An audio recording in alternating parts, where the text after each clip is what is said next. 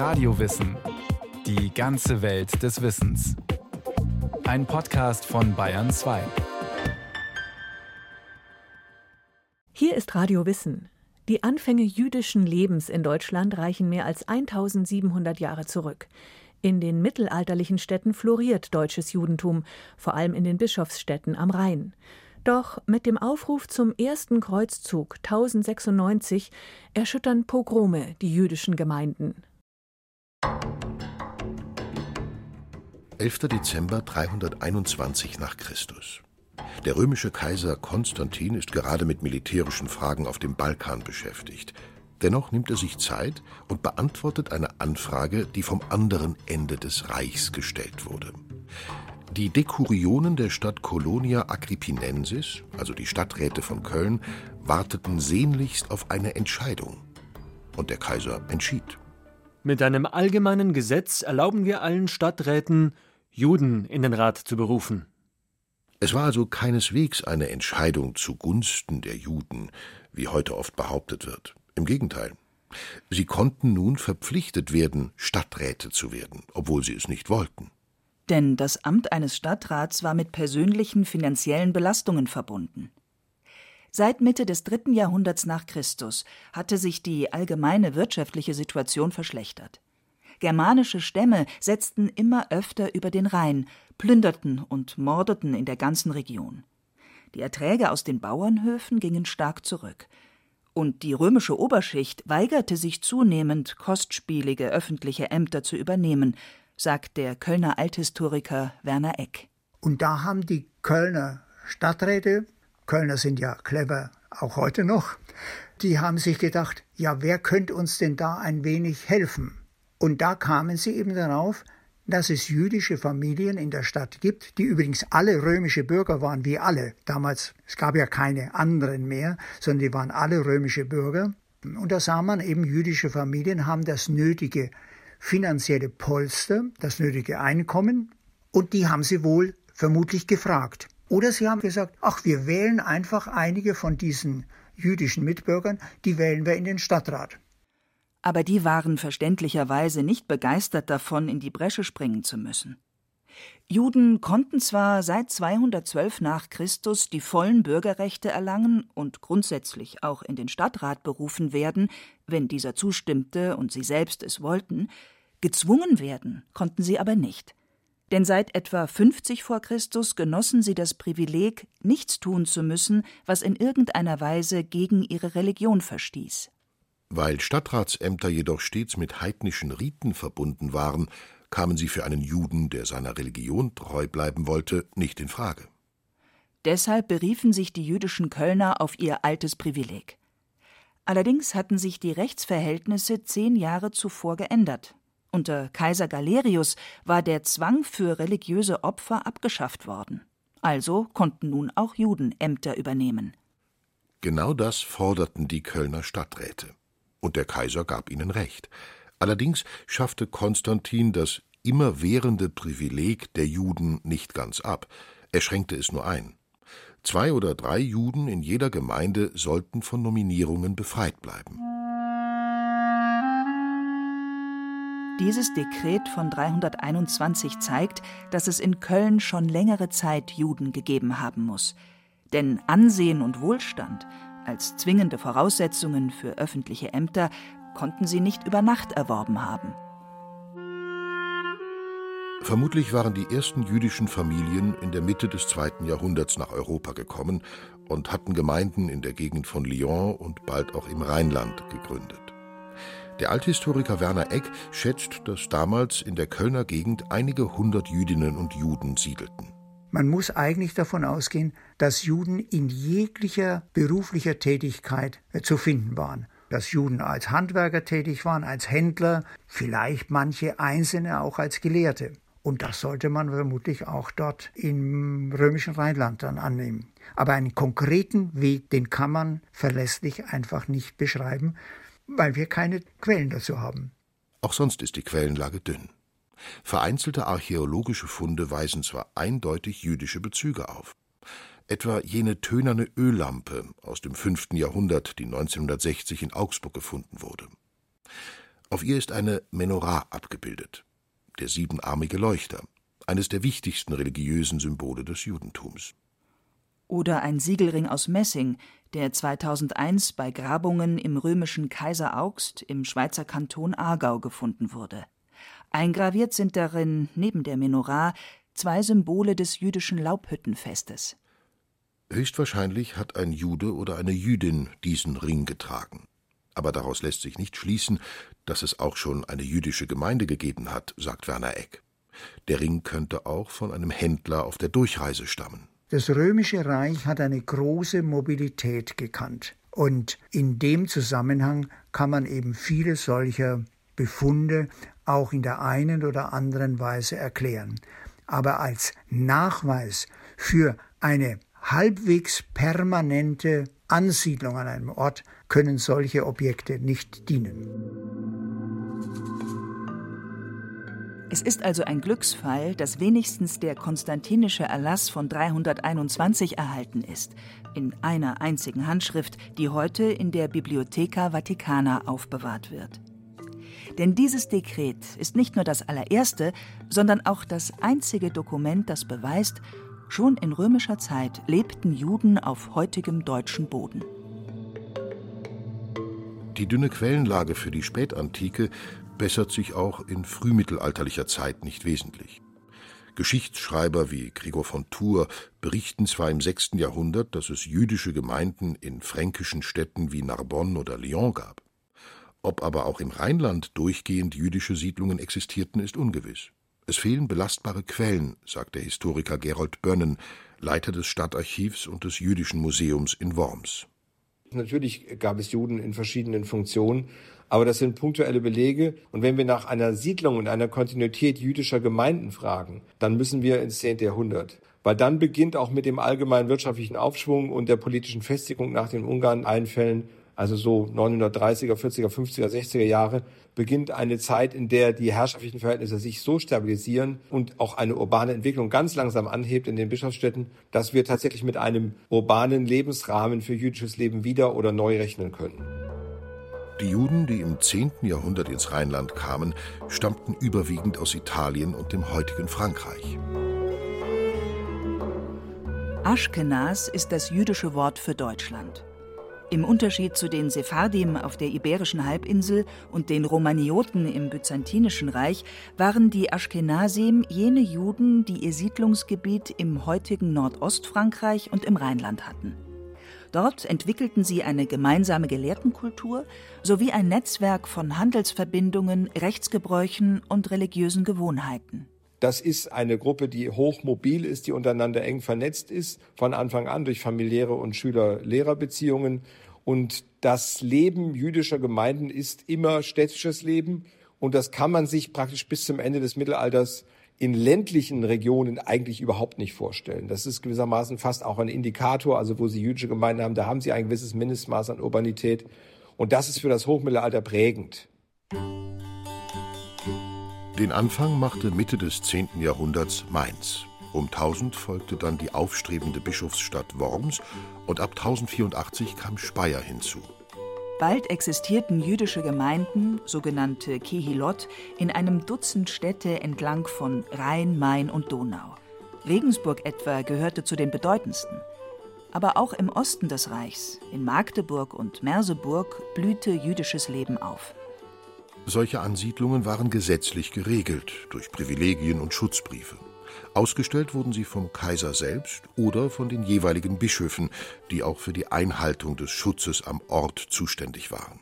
Umsonst war dieser Schutz allerdings nie. Die jüdischen Gemeinden mussten dafür Steuern zahlen. Zu ganz besonderen Zentren des aschkenasischen Judentums, sagt der Wormser Historiker Gerold Bönnen, entwickelten sich die sogenannten Schumstädte am Rhein. Das Kürzel Schum ergibt sich aus den hebräischen Anfangsbuchstaben der drei Gemeinden Speyer, Worms, Mainz. Die jüdischen Gemeinden dieser drei Städte pflegten enge Beziehungen miteinander. Diese Beziehungen sind personeller Art, Gelehrte, Handel und bilden so eine Art Nukleus, ein Netzwerk von Städten, in denen gelehrte Rabbiner über Gemeindefragen entscheiden. Diese Gemeinden haben relativ früh eine Autonomie in inneren Angelegenheiten Dort werden Fragen des gemeindlichen Lebens entschieden, etwa eherechtliche Fragen, Streitigkeiten über Speisegesetze, das Verhältnis der jüdischen Minderheit zur christlichen Mehrheit. Diese Beschlüsse, die dort gefasst wurden, sind jahrhundertelang relevant und werden zum Teil in Israel, etwa in eherechtlichen Fragen, bis heute beachtet. Die Schumgemeinden, in denen auch Frauen stets eine wichtige Rolle spielten, waren Zentren der Gelehrsamkeit. In ihren Talmudschulen, den sogenannten Yeshivot, lehrten die berühmtesten Rabbiner jener Zeit. Ihre intellektuellen Netzwerke reichten bis in die französische Champagne. Aus der Stadt Troyes zum Beispiel stammte der bedeutendste jüdische Gelehrte des Mittelalters, der Rabbiner und Talmud-Kommentator Salomo ben Isaak, kurz Rashi. Rashi hatte Mitte des 11. Jahrhunderts in Mainz und Worms studiert, bevor er nach Troyes zurückkehrte, um 1070 seine eigene Talmudschule zu gründen. Aber das Spektrum an Berufen, die Juden ausüben konnten, war in jener Blütezeit noch viel breiter. Das reicht von Winzern und Weinhändlern, durchaus auch Landwirtschaft, über den gesamten Bereich des Handels, des Einzelhandels, des regionalen Handels, wie vor allem auch des Fernhandels, bis zu allem, was mit Geld und Münzen zu tun hat. Da hatten die Juden natürlich auch eine besondere äh, Kenntnis, die ihnen auch eine besondere Aufmerksamkeit seitens der Herrscher gesichert hat. Gelehrsamkeit, was ja dann durchaus auch ein Wirtschaftsfaktor ist, wenn Sie so wollen. Unterrichtswesen, Bildungswesen, äh, was ja sowieso für die Juden typisch ist. Also ein breites Berufsspektrum. In den Städten des 11. Jahrhunderts, in denen jüdische Gemeinden existierten, darf man von einem Anteil von fünf bis zehn Prozent jüdischer Bevölkerung ausgehen, schätzt der Historiker Gerold Brönnen. Und dieses jüdische Leben spielte sich nicht etwa am Rand der Städte ab, sondern stets mittendrin, in der Nähe der Kathedralen und Märkte. Die ersten Synagogen wurden in Köln 1012, in Worms 1034 und in Trier 1066 errichtet. Die Judenquartiere oder Judengassen waren also keineswegs Ghettos im heutigen Sinne. Solche entstanden erst im 15. Jahrhundert. Im Hochmittelalter hingegen lebten Juden als stattliche Minderheit in eigenen Vierteln, weil sie es so wollten. Weil es einfach nahe liegt, weil die Gemeindeeinrichtungen dort sind, wie die Synagogen und so weiter. Das hat sich relativ früh herausgebildet und durch die Herrschaftsnähe und durch die Marktnähe waren die eben nicht marginal irgendwo in der Peripherie, sondern saßen quasi mitten in den Zentren. Zu den bedeutendsten jüdischen Familien jener Zeit zählten die Kalonymos. Ursprünglich stammten sie aus dem italienischen Luca und waren als Fernhändler ins Rheinland gekommen. Diese Kalonymiden gehörten zu den Gründungsmitgliedern der jüdischen Gemeinden von Mainz und Speyer, wo sie auch wichtige religiöse und kulturelle Ämter übernahmen und stets gute Kontakte zur Obrigkeit pflegten, sagt Gerold Bönnen. Die Juden treten in die Dienste der Herrscher. Die Herrscher brauchen die Juden als Experten für Handel, für Mobilität, für Geld- und Finanzwesen. Herrschaft kostet irgendwann mal Geld und dann braucht man Leute, die sich damit auskennen. Wobei man die Juden nicht auf das Thema Geld reduzieren kann, sondern eben auf überhaupt auf Klugheit, Gelehrsamkeit, Mobilität. Und da wird deutlich, dass die Herrscher sich der Juden und ihrer Kenntnisse einfach ganz massiv bedienen und sie dafür im Gegenzug auch privilegieren. Die Obrigkeit gewährte Schutz, die Juden zahlten dafür mit Geld und Expertise. Das funktionierte einigermaßen gut bis zum November 1095. Da rief Papst Urban II. im französischen Clermont zum ersten Kreuzzug auf. Das heilige Jerusalem, von Moslems erobert und entweiht, sollte militärisch befreit werden. Deus lo vult, Gott will es, lautete das päpstliche Kreuzzugsmotto. Doch bevor ein Adelsheer marschbereit war, rottete sich in Nordfrankreich eine arme Leutearmee zusammen. Aufgehetzt von christlichen Hasspredigern wie Peter dem Einsiedler, zog der immer größer werdende Haufen in Richtung Heiliges Land und kam im Frühjahr 1096 auch durch das Rheinland. Für die fanatisierten Massen dieses Volks- oder Bauernkreuzzuges waren nicht nur Moslems im fernen Jerusalem, sondern auch Juden in Europa Ungläubige. Tausende marodierender Christen überfielen die jüdischen Gemeinden in Speyer und Trier und vor allem in Mainz und Worms, wo sich auch Einheimische am Pogrom beteiligten. Erstmals tauchte der Vorwurf auf, Juden seien Christusmörder. Um Zwangstaufen zu entgehen, nahmen sich viele jüdische Rheinländer das Leben. An die 3000 Juden und Jüdinnen wurden grausam ermordet. Und die Täter bereicherten sich an ihrem Hab und Gut. Denn wie immer spielten Neid, Gier und Missgunst auch bei diesem Raubzug eine große Rolle. Also ein entfesselter Mob und die Unfähigkeit der Herrschaftsträger, dem entgegenzuwirken, mit langfristigen Folgen für die jüdischen Gemeinden jahrhundertelang war die Erinnerung an dieses Schrecken lebendig. Es gibt sehr eindrucksvolle Chroniken aus hebräischer Väter, die das Entsetzen deutlich machen. Das war wirklich eine absolute Katastrophe, die offenbar so in dieser Form nicht vorhersehbar war. Der Schock saß tief im ganzen Abendland. Obwohl Kaiser Heinrich IV. allen weltlichen und geistlichen Fürsten befohlen hatte, die Juden zu schützen, und die meisten versucht hatten, dies auch zu tun, konnte das Kreuzzugspogrom nicht verhindert werden. Heinrich IV. forderte, die Übeltäter zur Rechenschaft zu ziehen, doch die waren längst weitergezogen in Richtung Jerusalem. Dennoch entwickelte sich schnell wieder jüdisches Leben in den Städten. Alle Zwangstaufen wurden zurückgenommen, und der Kaiser selbst nahm die Juden unter seinen besonderen Schutz. Servitudo Judeorum, zu Deutsch Kammerknechtschaft nannte man im Lateinischen den Rechtsstatus, unter dem die Juden fortanstanden.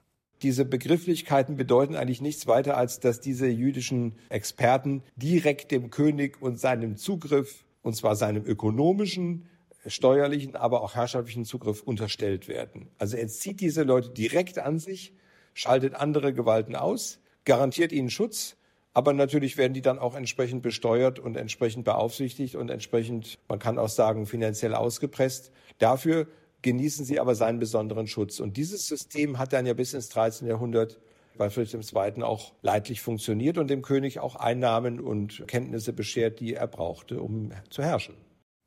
Abgesehen von der Katastrophe von 1096 verlief das Zusammenleben im Hochmittelalter überwiegend friedlich. Der Judenschutz funktionierte in den meisten salischen und staufischen Städten gut. Geduldet von der christlichen Obrigkeit konnte sich in den jüdischen Gemeinden eine Selbstverwaltung mit inneren Autonomierechten entwickeln. Und die hatte eine Vorbildwirkung auf die Entwicklung der christlichen Stadtgemeinden. Allen Zerstörungen zum Trotz, zuletzt durch die Nazi-Barbarei im 20. Jahrhundert, existieren noch heute zahlreiche jüdische Bauwerke aus dem Hochmittelalter im Judenviertel von Regensburg etwa, im thüringischen Erfurt und nicht zuletzt in den Schummstätten am Rhein. Nicht nur Synagogen, auch die Mikween, die rituellen Tauchbäder, sind großartige Zeugnisse einer jüdischen Blütezeit in Deutschland. Und, nicht zu vergessen, die Friedhöfe. Der älteste, noch am ursprünglichen Ort erhaltene, ist der Heilige Sand in Worms aus dem 11. Jahrhundert.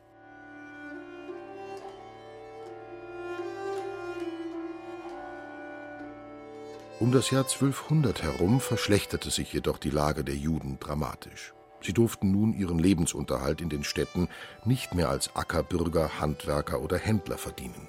Obwohl, oder besser gesagt, weil sie in ihren Berufen tüchtig und erfolgreich waren. Die christliche Mehrheit wollte sich unliebsame Konkurrenz vom Hals schaffen und drängte die Juden in das Kreditgeschäft ab, denn das war Christen aus religiösen Gründen untersagt. Für die jüdische Minderheit, sagt Gerold Bönnen, war das eine prekäre Entwicklung. Wenn sie nämlich dann von Geldgeschäften und von Kreditdingen überwiegend abhängig sind, dann geraten sie zum einen in einer Zeit antijüdischer religiöser Vorstellungen noch stärker in Gefahren. Viele Berufszweige, die sie bis dahin ausgeübt hatten, entfallen und sie werden auch dadurch abhängiger, dass der König als Schutzherr seit dem sogenannten Interregnum 1250 herum ausfällt. Sie werden von örtlichen Gewalten abhängiger wie den jeweiligen Stadträten, die mehr oder weniger tun, was sie wollen und das da auch irgendwann formal dürfen.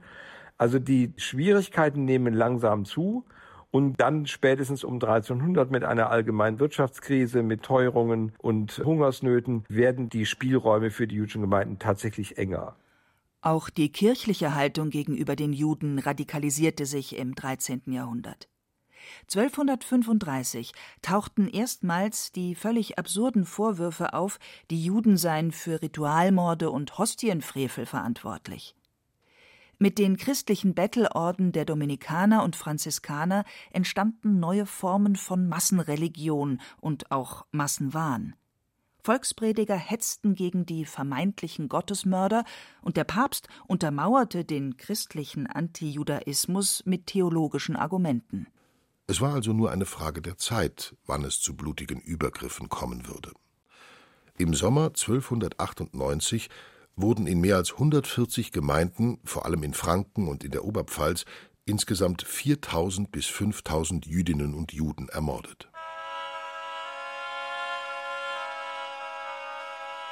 Als im Jahr 1349 die Pest über Europa hereinbrach und jeder dritte Europäer dem schwarzen Tod zum Opfer fiel, insgesamt 25 Millionen Menschen, da waren es wieder die Juden, die man zu Sündenböcken stempelte, als angebliche Brunnenvergifter.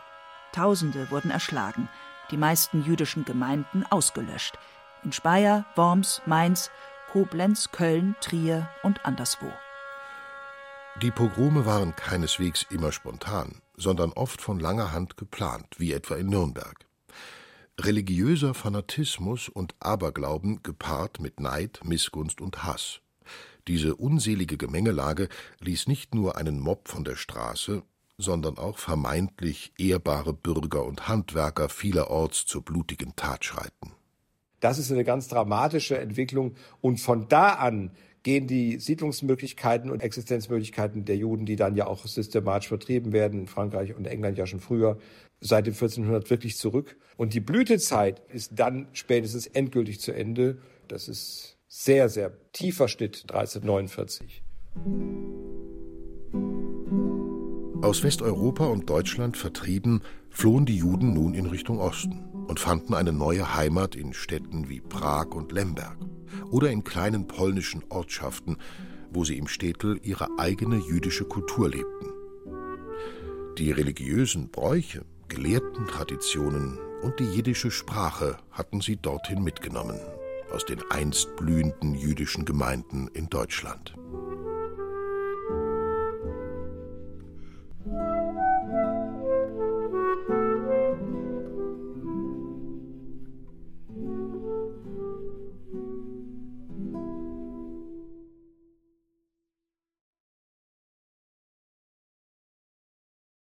Das war Radiowissen, ein Podcast von Bayern 2.